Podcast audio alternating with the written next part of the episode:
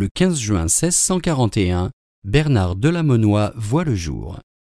Diffusia.fr vous invite à écouter un extrait de son poème Le bon ménager. Un campagnard bon ménager, trouvant que son cheval faisait trop de dépenses, entreprit, quelle extravagance, de l'instruire à ne point manger. Que ne peut, disait-il, une soigneuse étude? Retranchons à diverses fois, d'abord une poignée, et puis deux, et puis trois. Par une insensible habitude, l'animal trop gourmand viendra sans doute à bout de ne plus rien manger du tout. Charmé d'une pensée si rare et si fine, petit à petit il réduit sa bête à jeûner jour et nuit.